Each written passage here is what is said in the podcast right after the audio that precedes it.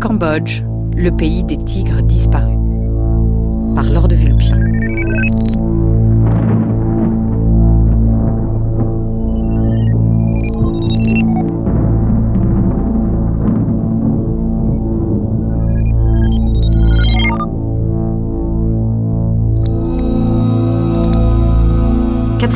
épisode de notre grande traversée du Cambodge, traversée dans le temps.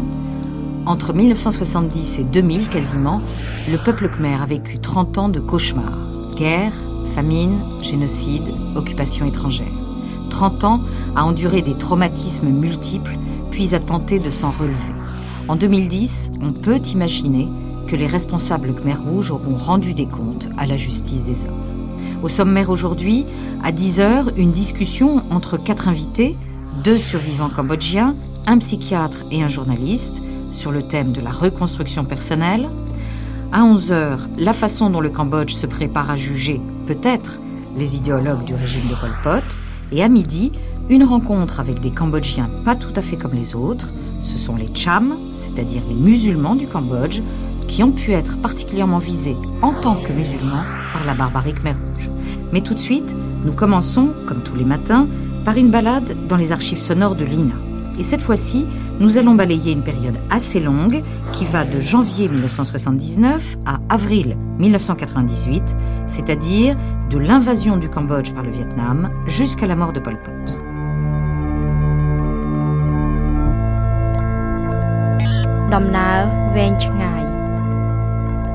La longue marche.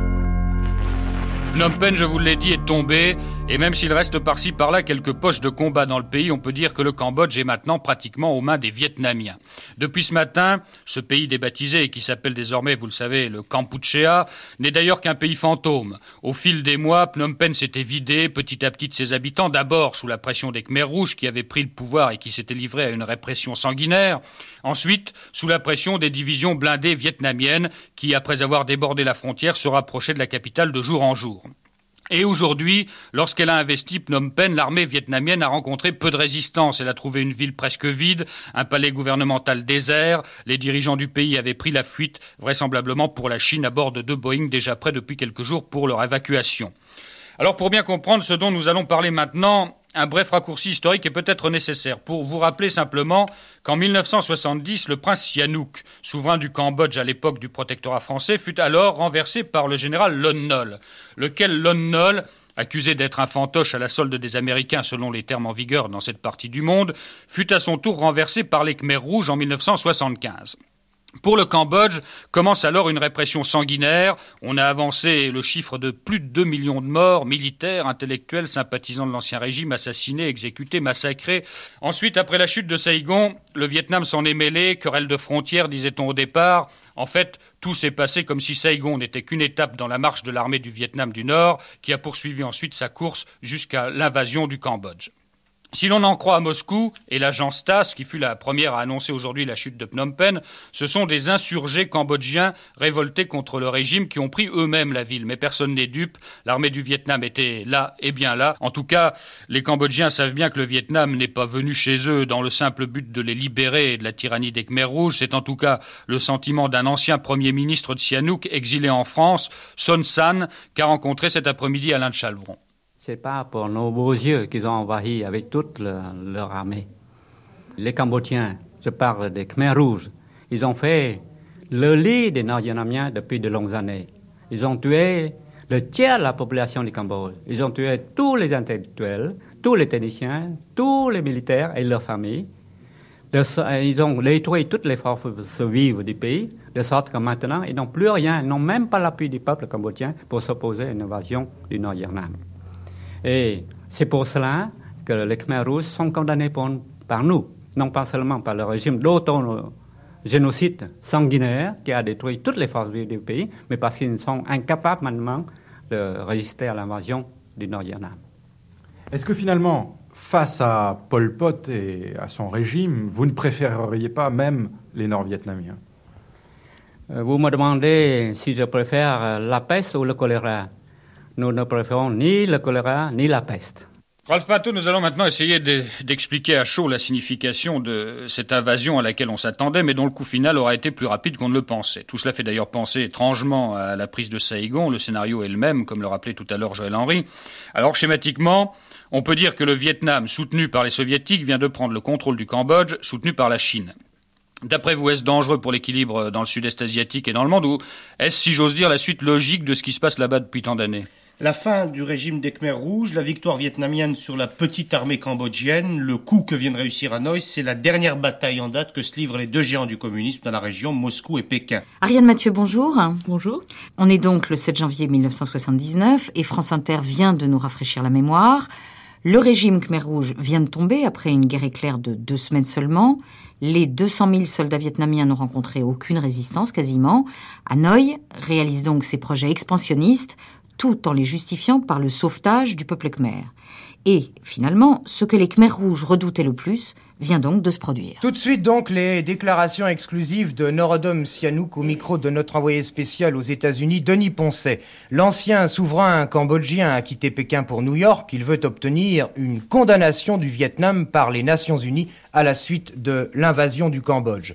Je ne demande ni armes, ni avions, ni soldats, ni argent, dit Sihanouk, mais un soutien moral des grandes puissances pour que le Cambodge ne soit pas rayé de la carte du monde ce que nous voudrions avoir comme aide de votre part, de la part des États-Unis d'Amérique, de la part de la France, eh bien, nous voudrions avoir leur soutien moral, politique et diplomatique pour euh, faire une pression telle sur le Vietnam que le Vietnam sera obligé de s'en aller du Cambodge et de laisser les Cambodgiens régler les affaires cambodgiennes entre sans aucune ingérence étrangère. C'est le grand retour de Sihanouk sur la scène politique. Personne ne savait ce qu'il était devenu depuis trois ans. En fait, il était passé du statut de chef de l'État au statut de prisonnier des Khmers rouges. Sihanouk réapparaît donc à Pékin, d'où les Khmers rouges l'envoient aux Nations Unies. On vient d'entendre cette interview enregistrée à New York. La communauté internationale, à part l'URSS, ne reconnaît pas la nouvelle République du Kampuchea proclamée par les Vietnamiens. Donc, au regard de l'ONU, le gouvernement Khmer Rouge en exil reste le seul légitime. Et l'Occident décrète un embargo qui pèse très lourdement sur la population cambodgienne. Les troupes Khmer Rouges, elles, se replient vers la Thaïlande en emmenant avec elles, à pied bien sûr et à travers la jungle, une partie de la population qui leur sert de boucliers humains. Une semaine avant l'arrivée des Vietnamiens, ils nous demandent de sortir du village, d'aller vivre dans la forêt. Et tout d'un coup, on entendait des coups de canon, des coups de, de grenades et puis des bombardements. Alors on a sauvé, on a couru après les Khmer rouges, vous voyez. J'ai marché un mois, oui. Un mois avec un bâton. C'était 1960 le, début de 1979, j'étais atteinte de la beriberi, c'est-à-dire euh, le manque de vitamines, je crois, parce que j'ai de l'œdème sur euh, le bout du pied. Ils ont dit que voilà, j'ai fait semblant d'être malade pour échapper aux durs travaux champêtres. Alors, ils ont enlevé mon bâton et j'étais complètement tombée par terre. Ils ont rié.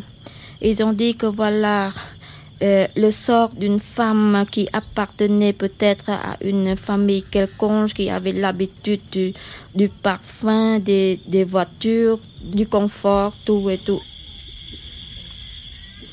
J'ai rencontré un, un ami, il a dit il faut pas suivre les Khmer rouges, il faut qu'on fasse marque arrière parce que il y avait beaucoup plus de riz euh, quand on, fait marche arrière, alors j'ai suivi ses conseils, je l'ai suivi et puis après, on a, on a pris la route de Swaidonkai.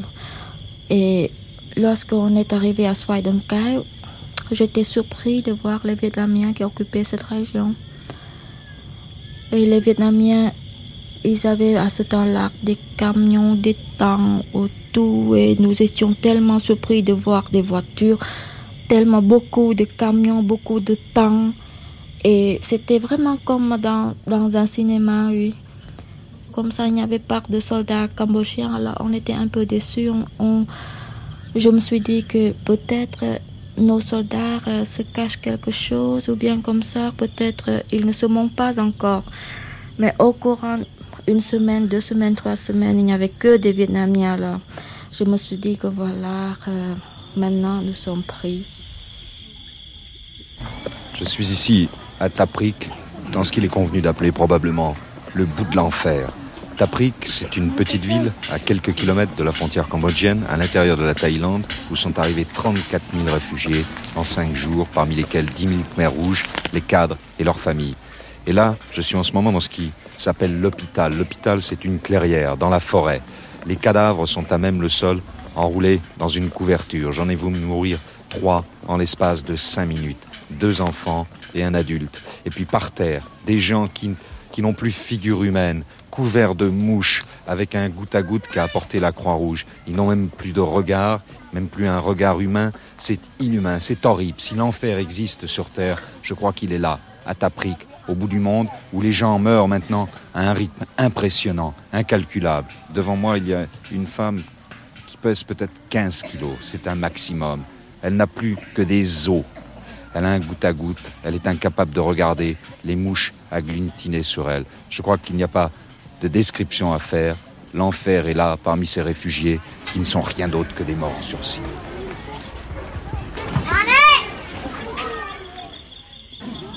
J'ai eu l'occasion il y a à peu près dix jours d'avoir auprès de moi un enfant. Un enfant qui semblait avoir huit ans. Yvonne Solari, infirmière, médecin sans frontières. Cet enfant et sa famille ont voulu s'échapper. Ils ont traversé un champ de mines. Et l'enfant me regardait et il m'a dit, il y avait quelque chose dans le sol qui a explosé. Et tous nos amis ont été tués. Il me disait ça sur un ton monocorde. J'avais vraiment l'impression qu'il ne ressentait rien lorsque tout d'un coup, cet enfant a enlevé l'écharpe qu'il avait autour de son cou. Il m'a dit, toute la famille est partie en morceaux. Et un morceau de chair est venu se coller là. Et il me montrait un endroit très précis de sa nuque. Il se souvenait d'un morceau de chair, un morceau de chair de ses amis qui s'était collé contre sa nuque. Et ces enfants ont vraiment des anémies. Ils sont transparents. Lorsqu'ils rentrent dans la pièce, ils sont, je ne peux pas trouver d'autres mots, ils sont transparents, ils sont un petit peu... Ils ne sont même plus jaunes, ils sont plutôt blancs. Ils ont des ongles d'une blancheur extraordinaire. Évidemment, ils ont un rythme cardiaque extrêmement accéléré.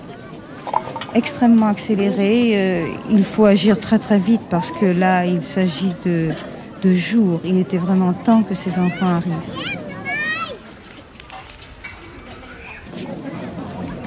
On leur demande de l'argent partout.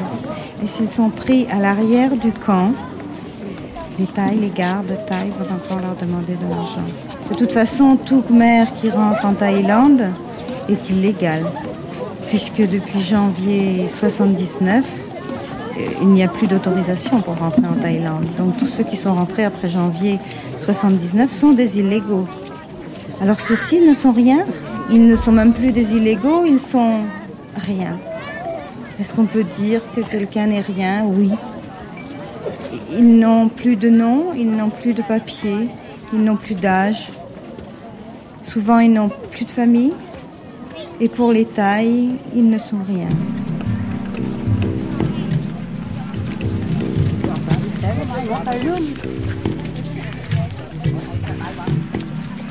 Ça, c'était en Thaïlande, où un demi-million de personnes s'entassent dans des camps où des Khmers rouges et leurs victimes peuvent se trouver côte à côte. On va maintenant écouter comment ça se passe à l'intérieur du Cambodge. On mange encore très mal et très peu, mais il faut quand même reconnaître que le gouvernement pro-vietnamien a renormalisé la situation. Les écoles ont rouvert, les hôpitaux aussi, la monnaie circule à nouveau, elle avait été abolie par les Khmers rouges, et la religion et la culture khmer reprennent leurs droits. Alors tous ces extraits du magazine Vécu de France Inter ont été diffusés en octobre 79, c'est-à-dire neuf mois après la chute des Khmer rouges.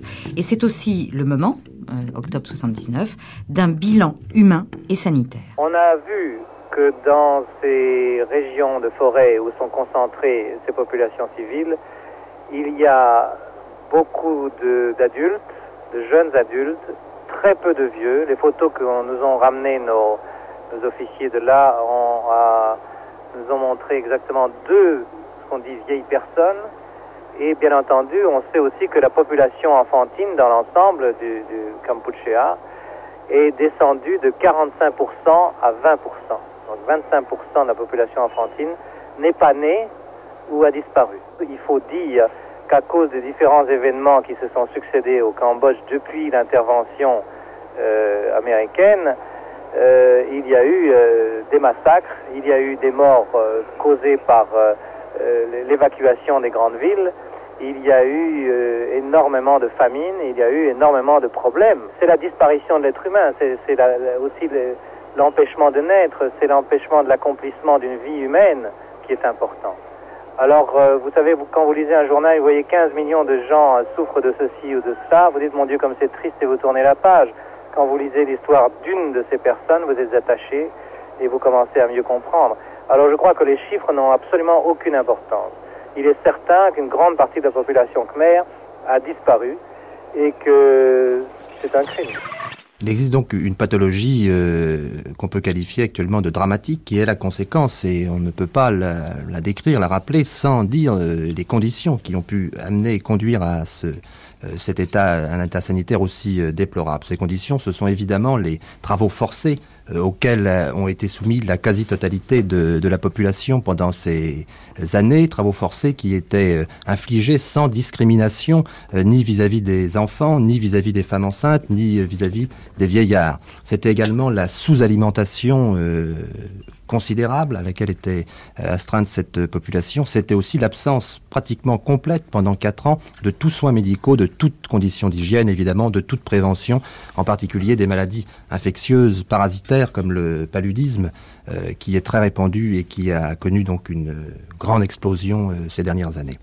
Et la pathologie essentielle actuellement, euh, elle est pratiquement de deux types. Elle est essentiellement nutritionnelle. On observe beaucoup de carences alimentaires, de quoi cher corps chez les euh, enfants, de carences vitaminiques euh, chez les adultes, en particulier de carences en vitamine B1 qui donne le beriberi et aussi de carences en vitamine A. Et donc une pathologie nutritionnelle très importante. Il y a également une pathologie infectieuse euh, absolument euh, gigantesque, non seulement le paludisme dont je viens de parler, également la tuberculose euh, qui était assez bien contrôlée au Cambodge, même bien contrôlée jusque avant les, ces années de tragédie, et qui là reconnaît une euh, connaît de nouveau une euh, croissance considérable. Il y a même des maladies qu'on n'a jamais observées en France depuis, qu'on n'a pas observées en France depuis plus de 50 ans, comme le charbon et la peste, qui sévissent pratiquement euh, à l'état presque épidémique. Nous avons pu observer des dizaines de cas de charbon et des dizaines de cas de peste, une maladie qui a disparu complètement, évidemment, de nos pays.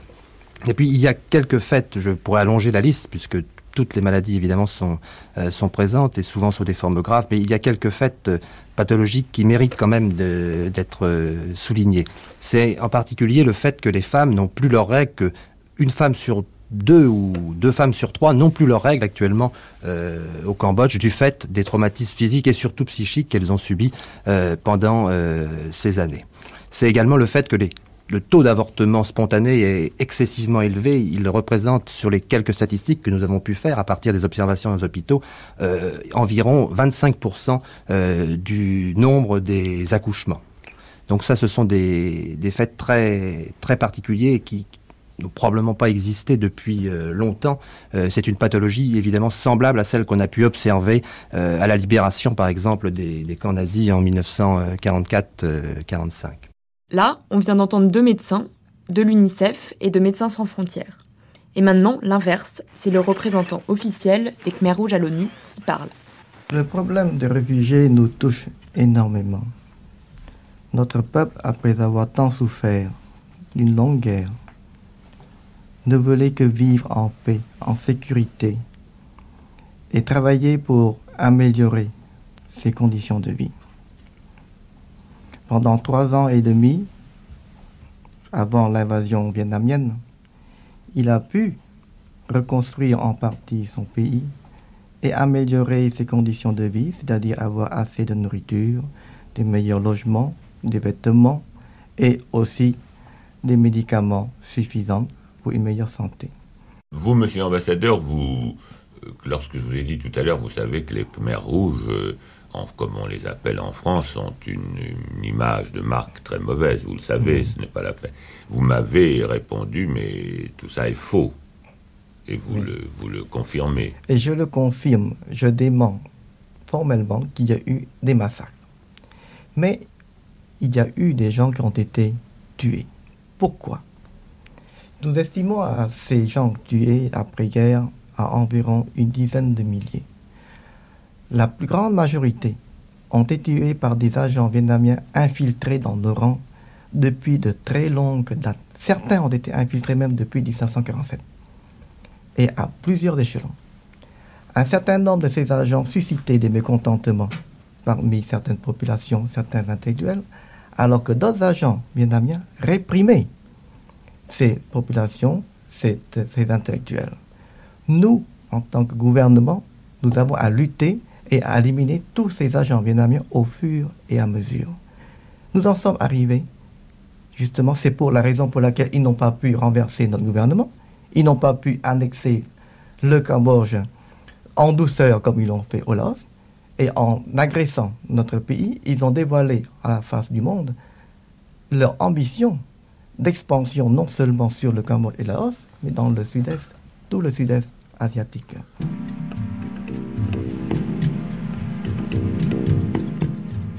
Alors là maintenant, Ariane, il faut que vous nous expliquiez la situation politique intérieure au Cambodge, une situation qui est vraiment très très complexe. C'est une histoire de factions. En tout, il y en a quatre. Trois factions s'opposent entre elles et même se battent. Celle de Son San, qui est plutôt de droite, républicaine, celle de Sihanouk, monarchiste, et la troisième, celle des Khmers rouges. Leur point commun, c'est le nationalisme et la lutte contre le Vietnam. Des trois, la mieux armée, c'est celle des Khmers rouges, notamment parce qu'elle est soutenue par la Thaïlande, par la Chine et aussi financièrement par les États-Unis, qui ont toujours un esprit de revanche sur le Vietnam. C'est Sihanouk, au terme de je ne sais combien de rencontres et de négociations, qui va fédérer ces trois factions contre la quatrième.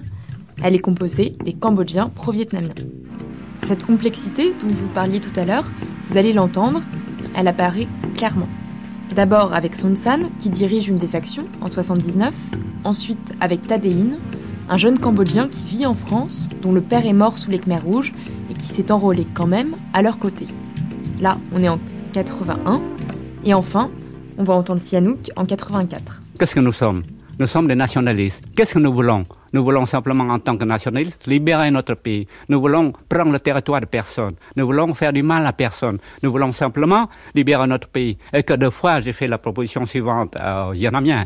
Euh, j'ai demandé au peuple Yanamien, au peuple cambodgien, d'œuvrer ensemble pour réduire petit à petit ce mm. karma de haine qui existe entre nous depuis des siècles. Parce que oui, toute la question est là. C'est la haine qui existe depuis des siècles entre le Vietnam et le Cambodge.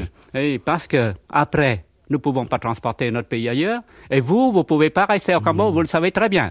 Alors, il faut bien, euh, oh, nous sommes obligés d'être euh, côte à côte et de bien vivre ensemble. Donc, bâtissons de maintenant le bon voisinage. Nous leur demandons de retirer toutes leurs troupes. Vous êtes parti d'abord comment pour rejoindre les, les, les maquis Khmer J'ai pris l'avion jusqu'à Bangkok. Jusque-là, tout est simple. Et ensuite, euh, je suis arrivé à la frontière. On m'attendait. puisque j'avais Qui vous attendait? Des combattants du Kampuchea démocratique, ce qu'on appelle ici les Khmer rouges. Et euh, d'abord, ça fait tout drôle de se retrouver en, enfin, en plein milieu de fusil. Moi, je n'ai pas beaucoup connu ça. J'ai connu ça un peu en 70. Et puis là, euh, là j'ai retrouvé des amis. Là, euh, d'imprévu en imprévu, j'ai découvert une autre réalité. Il y a deux, deux, côtés de la médaille quand on parle des Khmer rouges. Un côté très connu ici, sinistre, etc. Mais dans ces maquis, j'ai aussi vu des médecins se dépenser sans compter. J'ai vu euh, des, combattants transporter des, kilos et des kilos de riz sur leur tête pour, pour aller les distribuer dans des villages au fin fond de la brousse, alors qu'on entendait le canon tous les jours. Euh, c'est un autre, un autre côté. Aujourd'hui, ces gens si décriés euh, en France et à l'étranger, et qui font peur à encore une partie de la population cambodgienne et, qui, ont, qui ont des lourdes responsabilités sur le passé du Cambodge, bah, qu'on le veuille ou non, ils luttent aussi pour la survie du pays. D'après les chiffres sur lesquels s'accordent à peu près les Thaïlandais, les Américains et puis les Cambodgiens, il y aurait 40 000 combattants du côté euh, du Kampuchea démocratique, c'est-à-dire des Khmer rouges. Euh, plusieurs milliers, alors peut-être 5 000, peut-être 4 000 du côté de Son San, et quelques centaines du côté du prince Sihanouk. C'est une, question de survie maintenant mmh. de s'unir. Que qu'on ne soit pas d'accord, qu'on ait des reproches à se faire, ça c'est certain. Euh, vous savez, dans tous les Cambodgiens qui sont passés par, par tous les pouvoirs, il paraît que le pouvoir corrompt, je crois que personne n'a les mains tout à fait blanches. Mais aujourd'hui, il faut passer outre pour, pour maintenir l'existence du pays. Et, et je trouve très encourageant que, que ces trois dirigeants, enfin que Kyo Sampron, Sihanouk et, et Son San se soient rencontrés et parlé. C'était pas la première rencontre. Euh, tripartite, si, mais il y a eu des tas d'autres rencontres, plus ou moins discrètes, plus ou moins secrètes. Mais c'est très important qu'ils se soient rencontrés et qu'ils soient d'accord pour euh, faire quelque chose ensemble, si possible un gouvernement, et qu'ils le disent à la face du monde. C'est ce qui vous fait optimiste aujourd'hui C'est une des raisons qui me font optimiste. Autre raison, c'est que, c'est que les Khmer rouges sont, entre guillemets, le fer de lance de la résistance. Donc, c'est très important de savoir qu'est-ce qu'ils pensent, qu'est-ce qu'ils veulent, etc. Alors, une autre raison qui me fait optimiste, c'est que j'ai eu le sentiment, en revenant de là-bas, que ce qui s'est passé entre 75 et 78 ne recommencera pas. Vous n'allez pas me dire qu'on va pouvoir euh, en finir avec M. Le Pen hein, hein, ou avec M. Georges Marchais, je ne sais pas. Georges Marchais, même pas du tout, mais j'admets très bien que la France l'accepte. Euh, n'est-ce pas? Il faut un peu de tout. En Le Pen, en Marché, un peu de tout, quoi. Alors moi, j'ai aussi, mais Le Pen, j'ai aussi mes marchés, moi. Je ne peux pas faire autrement. Messieurs, euh, mesdames, soyez indulgents, soyez compréhensifs. Alors, j'ai dit à certains pays qui me disent aussi, il n'y a pas que les Vietnamiens qui m'ont dit ça, ils m'ont dit, faut que vous liquidiez les Khmer Rouges. Je dis, je vous demande de bien vouloir mettre à ma disposition 200 divisions pour liquider les Khmer Rouges. Ils me disent, mais pourquoi 200 divisions? Je dis, mais les Vietnamiens ont 20 divisions. 20 divisions, hein? 20 divisions, mais ils ne sont pas capables de liquider les Khmer Rouges. Alors il faudrait au moins 200 divisions. Si vous regardez les fresques d'encore, vous verrez que notre peuple n'est pas seulement un peuple gentil. C'est comme Janus, le Dieu a deux faces. Il y a une face paisible, une face guerrière. Notre peuple appartient à la grande famille des peuples euh, des mers du Sud qui sont capables des gentillesses les plus admirables comme des pires, euh, violences. Alors, si vous voyez les fresques des fameux temples d'Angkor, vous verrez que nous sommes un peuple guerrier. Il n'y a pas que les Vietnamiens qui sont de bons guerriers. Les Khmers, les Cambodgiens sont de bons guerriers. Les Khmers rouges, ils sont Khmers. Et comme ils ont une discipline de fer, ils vivent une vie à la Spartiate. Nous sommes un peuple guerrier, nous avons notre Sparte. Et puis, il y a une discipline, il y a une motivation. Et puis, Paul Pot, il ne faut pas seulement connaître Paul Pot sous ses traits les plus hideux, Paul Pot, l'homme, euh, le boucher, mais il faut le connaître aussi en tant que stratège, en tant qu'homme qui sait parler à ses combattants, en tant qu'homme qui a du charisme, du charisme. Il y a euh, un lobby anti-Khmer rouge, je le sais, mais il ne faut pas systématiser les tendances. Je crois qu'il faut placer le problème de chaque pays dans le contexte propre de ce pays-là et non raisonner du point de vue de votre domicile. Je veux dire, vous êtes dans le confort, vous, êtes, euh, euh, vous avez des problèmes, mais ce ne sont pas les mêmes problèmes vitaux que nous. Euh, la France est assez riche pour survivre même à plusieurs crises euh, politiques, mais nous, euh, nous sommes confrontés à un danger mortel, la perte de notre identité nationale, la perte de notre pays qui deviendra une province vietnamienne. Alors nous sommes obligés de lutter. Pour ce qui concerne les Khmer rouges, je vous dis que ils euh, savent très bien qu'ils ne pourront pas redevenir les monstres assoiffés de sang cambodgien comme ils étaient auparavant. Ils savent qu'ils ne peuvent pas, s'ils ne changent pas de méthode, s'ils ne changent pas de mentalité, s'ils ne changent pas de politique, ils ne pourront pas survivre. Alors les quatre grandes composantes de la nation cambodgienne au point de vue politique et idéologique, c'est-à-dire les Khmer rouges, les communistes cambodgiens pro-Moscou et pro-Hanoï, les Sihanoukistes et les Sonsaniens, ils sont les quatre composantes à former ce gouvernement d'élection. Et si mon parti gagne les élections, je vous assure que je ferai cette politique-ci. Je sais que je n'aurai pas de tranquillité avec l'opposition. Même si, si j'ai la majorité absolue euh, des sièges au Parlement, je n'aurai pas de tranquillité. Alors, pour mettre toutes les chances, non pas de mon côté, mais du côté de mon Cambodge, pour qu'il reste en paix, pour qu'il reste stable, pour qu'il puisse se reconstruire alors qu'il est très détruit. Alors, il faut un gouvernement de coalition nationale. Nous allons gouverner ensemble, à quatre, à quatre. Je dis à quatre, car je n'exclus pas euh, les, messieurs là, qui sont pro euh, euh, Hanoï et pro Moscou. Pourquoi? Parce qu'il faut être réaliste. Si on les exclut, on n'aura pas de solution politique au problème cambodgien. Il n'y a aucune chance pour que l'Union soviétique et le, et le Vietnam acceptent de nous rendre notre indépendance nationale. Le Cambodge est occupé pendant 10 ans, de 1979 à 1989, mais finalement, les pressions internationales font céder le Vietnam, qui finit par se retirer du Cambodge. Et on peut peut-être relier en partie ce retrait au début de la perestroïka. En 89, l'Asie du Sud-Est n'intéresse plus vraiment Moscou, qui a d'autres euh, choses à faire. Et en juillet, c'est la conférence de Paris sur le Cambodge. Le Cambodge ouvre aujourd'hui une nouvelle phase de sa douloureuse histoire. Hier, 19 pays réunis au sein de la conférence de Paris ont assisté à la signature des accords de paix qui doivent mettre fin à 21 ans de guerre civile. En ouvrant la conférence internationale, le président de la République a souligné que personne n'acceptera que ce pays connaisse de nouvelles souffrances. C'est presque dans les mêmes termes que Roland Dumas a conclu les travaux hier soir, le ministre des Affaires étrangères au micro de Christophe Ondelat. Je voudrais que nous méditions autour du souvenir de toutes ces victimes de ces 21 années de guerre.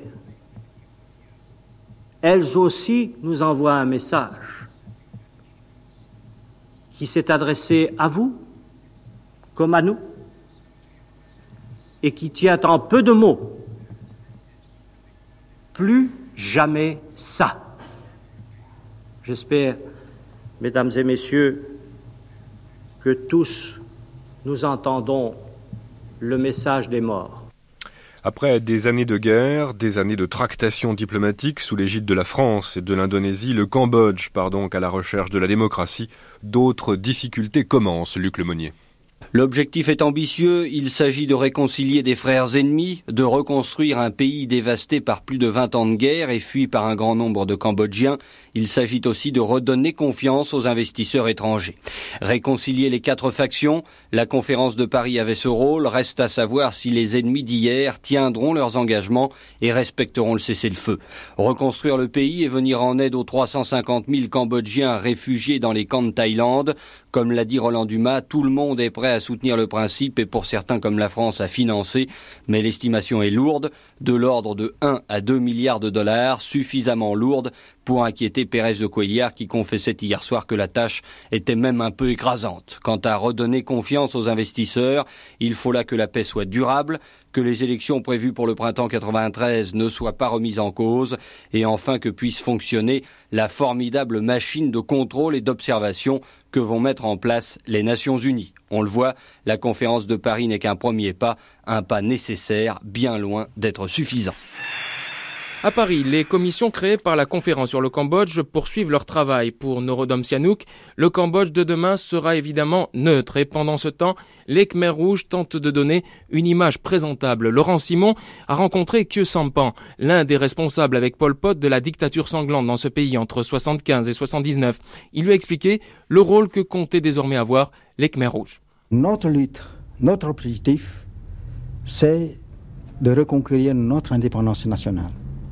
Donc nous sommes prêts à tout faire pour, premièrement, assurer le renforcement de l'union nationale et ensuite euh, répondre euh, aux préoccupations des pays occidentaux qui nous ont soutenus depuis voilà déjà plus de dix ans.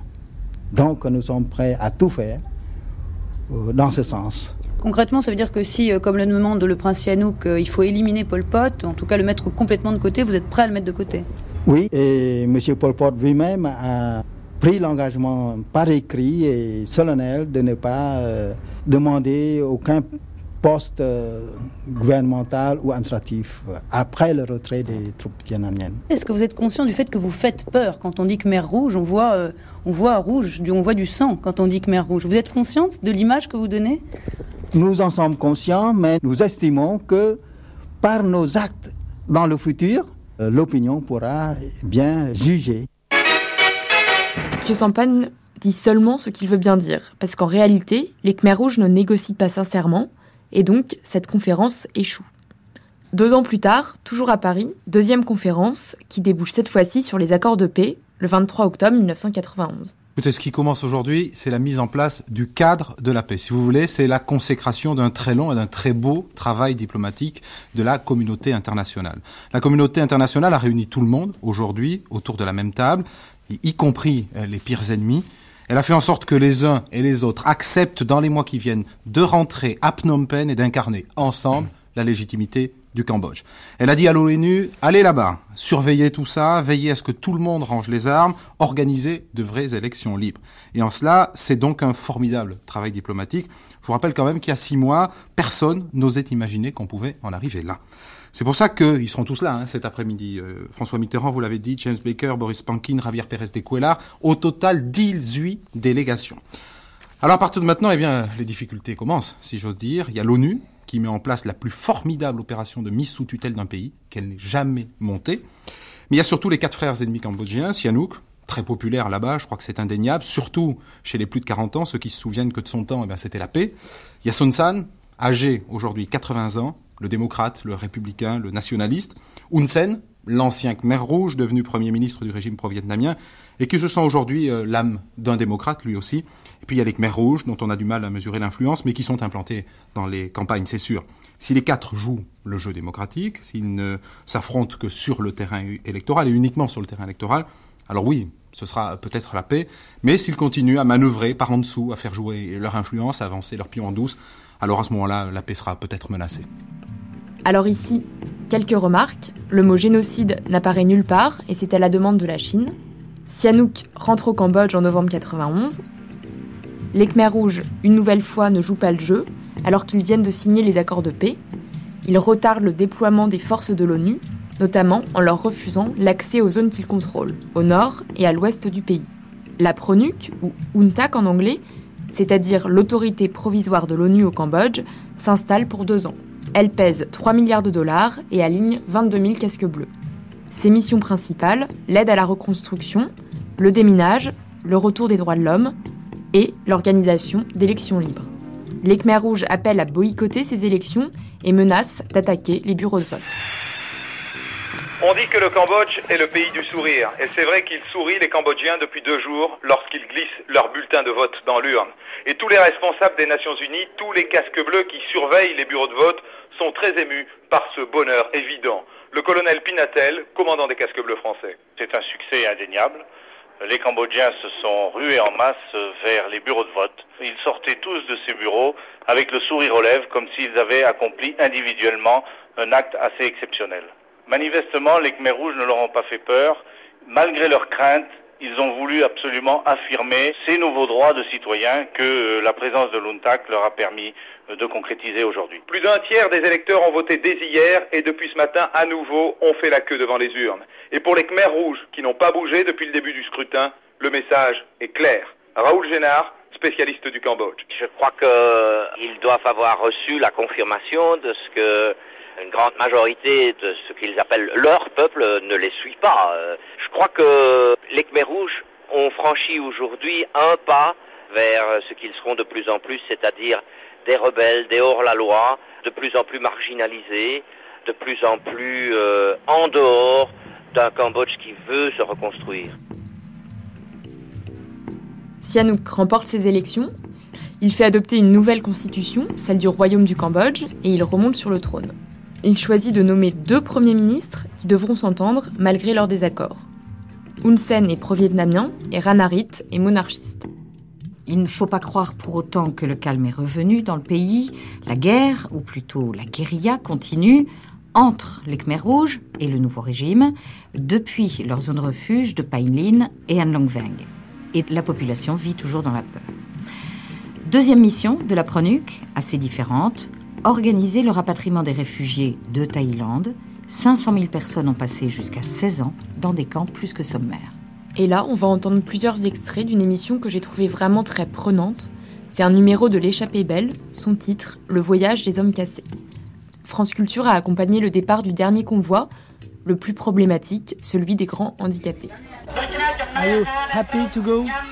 Oh no. No? No. For me, it's not happy because I live alone. I have alone. Non, je ne suis pas heureux de partir. Je suis seul, mon père a été tué par Pol Pot. Je ne sais pas où aller au Cambodge. Pour l'instant, je vais à Battambang avec Handicap. International. C'était la fin d'une époque, euh, 14 ans derrière des barbelés, 14 ans dans des huttes de bambou.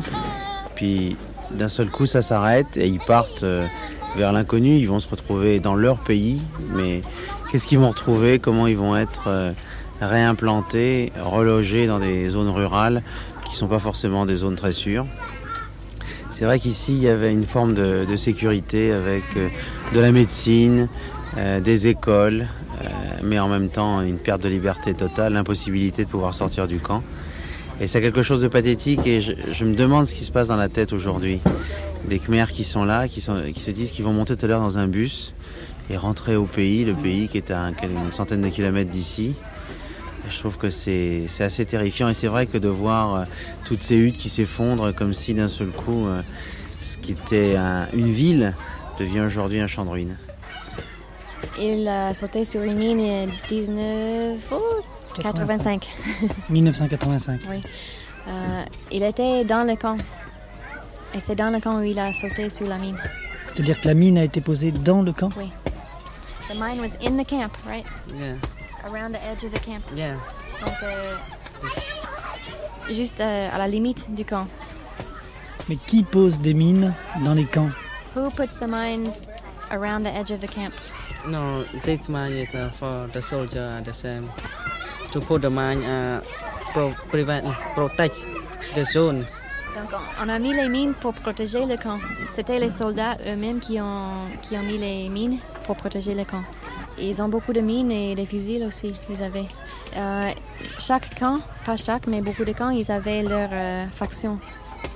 Donc c'était une petite guerre entre les camps. Et il fallait se défendre entre l'autre camp. How many years you stay with us in Kawidong? Oh, it's almost uh, 10 years. Almost 10 years, presque 10 ans. Presque 10 ans. Quand Chitsuka est arrivée, 1985 until uh, depuis, depuis 1985, oui. Quand elle est arrivée, elle était... How old, how old were you when you arrived here? uh, 13. Oui, c'est ça. Quand elle est arrivée en 85, elle avait 13 ans. Elle avait des, des escarres euh, extraordinaires. J'avais jamais vu ça. On voyait les, les os de son bassin, c'était épouvantable. Et elle est restée deux ans sur le ventre. Elle a subi cinq interventions qui ont raté les unes après les autres. C'était une véritable tragédie pour elle. Elle voulait, elle avait tenté de se suicider je ne sais combien de fois. Et elle a eu la chance de, bénéficier de la présence de, Serge et Catherine, qui était un couple euh, qui avait créé le centre paraplégie à, Kawidang, qui se sont vraiment occupés d'elle tout particulièrement. Et hum, il y a eu une espèce de déclic un jour. Elle a décidé qu'elle a, décidé qu'elle voulait vivre. Mais c'est marrant, ça s'est fait en, quelques semaines d'une d'une situation euh, désespérante où elle faisait rien pour s'en sortir. Euh, D'un seul coup, elle a décidé que ça y était, qu'elle voulait se battre. Et, ça a été une métamorphose pour elle. A repris du poids, elle s'est mise à, multiplier les activités de toutes sortes. Et elle a recommencé à sourire, des choses toutes simples, toutes bêtes, mais qui, ont, qui nous ont, nous, rassurés et démontré qu'elle voulait se bagarrer.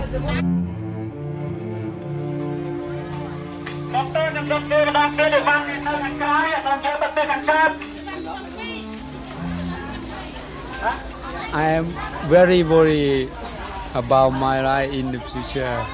Je suis très inquiet pour mon avenir au Cambodge.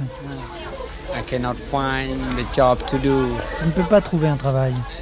And I have no leg to walk. Je n'ai plus de jambes pour marcher. To find a job to do. Pour trouver un travail.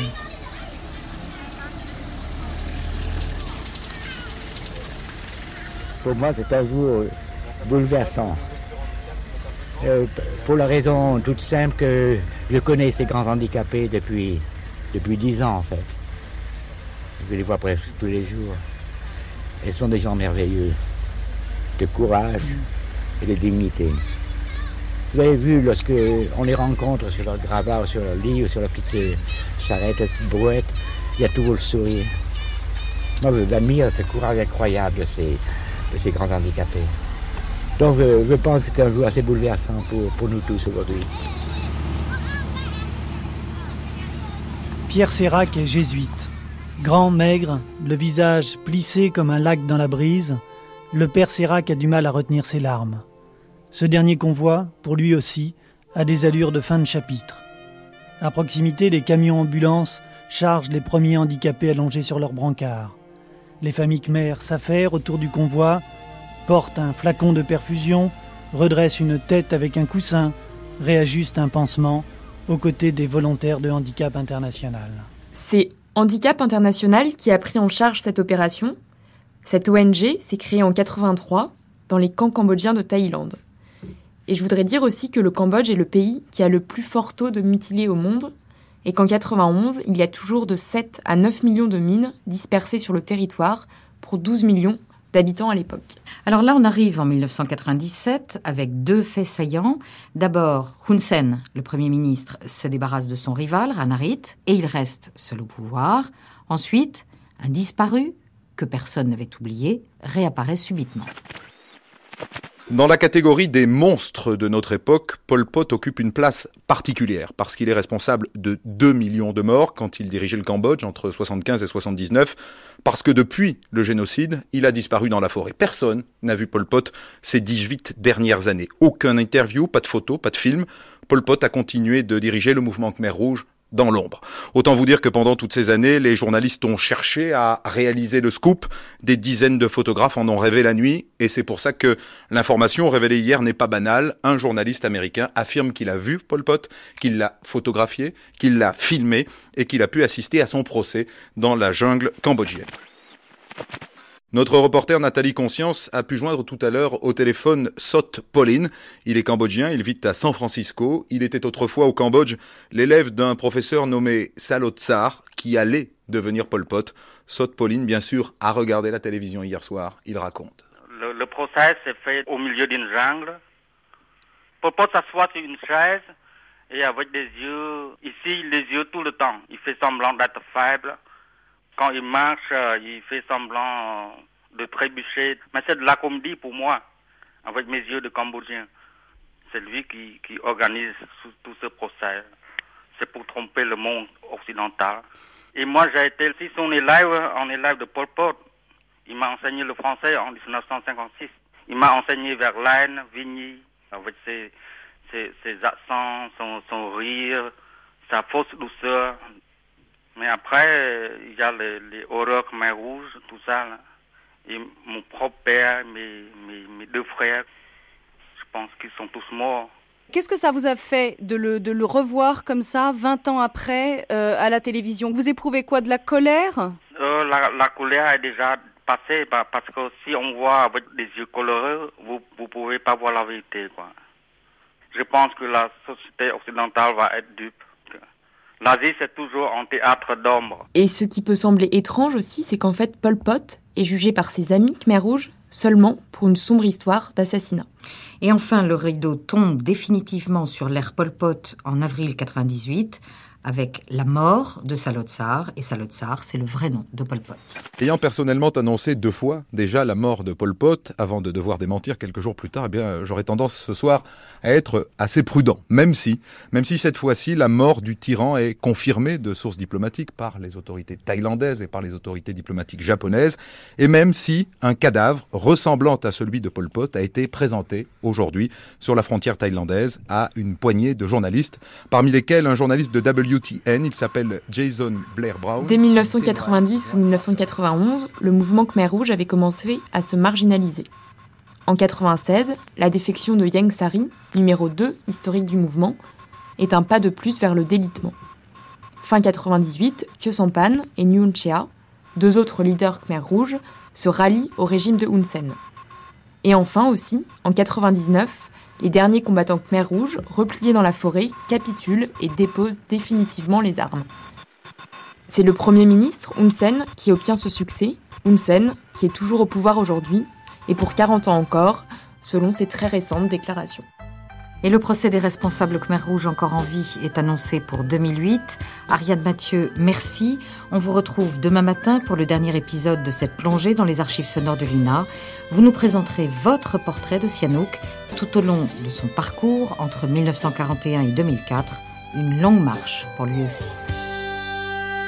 នឿយណាយនឹងជីវិតសាញ់ចឹងគិតមួយរាត្រីរិនឈឺផ្សាហារទៅពីបាវៃម្លេះស្នេហាពេលស្រឡាញ់ដំបងកិនថាលោកនាងអងចាមានតែភាពស្រងថ្លាប៉ុណ្ណងពីភូមិលោកទាំងមូលហងមានតែអូ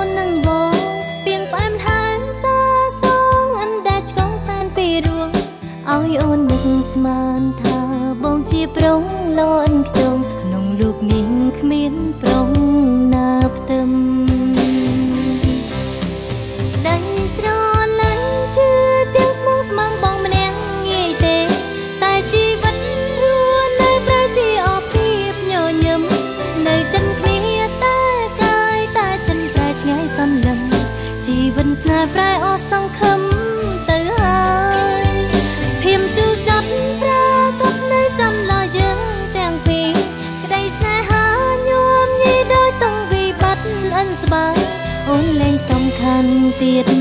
ភាពផ្អែមល្ហែមលែងមាន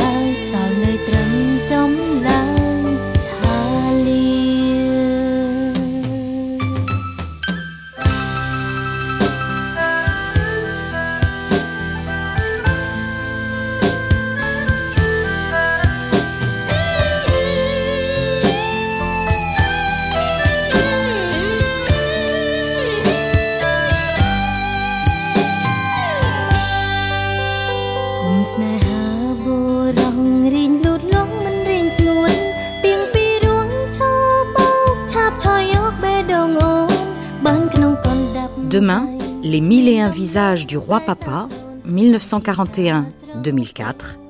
Et dans quelques instants, survivre, revivre.